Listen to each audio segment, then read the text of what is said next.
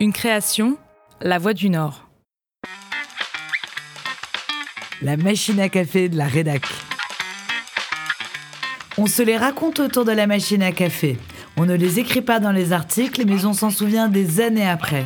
Gaffe, moment d'émotion ou imprévu, en reportage, en interview ou à la rédac, les journalistes de La Voix du Nord racontent.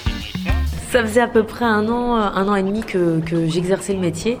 C'était une grande conférence de presse, donc il y avait, il y avait beaucoup de monde. C'était, euh, c'était un monsieur assez important. Pauline Drouet est journaliste. À l'époque de l'anecdote qu'elle nous raconte, elle travaillait à la rédaction de Lens. Et euh, il faut savoir, moi maintenant, ça fait à peu près dix ans que je travaille.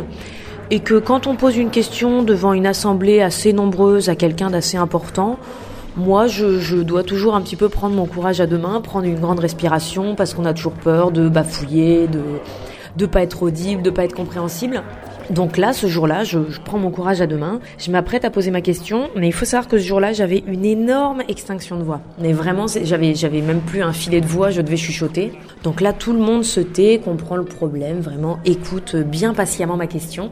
Je pose ma question, tout se passe bien, le, le monsieur y répond très gentiment et à la fin me dit quand même euh, Au fait, euh, vous êtes euh, là pour quel média?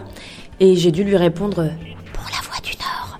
Et c'était assez ridicule et ça a fait rire tout le monde. Je pense que j'ai rarement été aussi rouge après une question.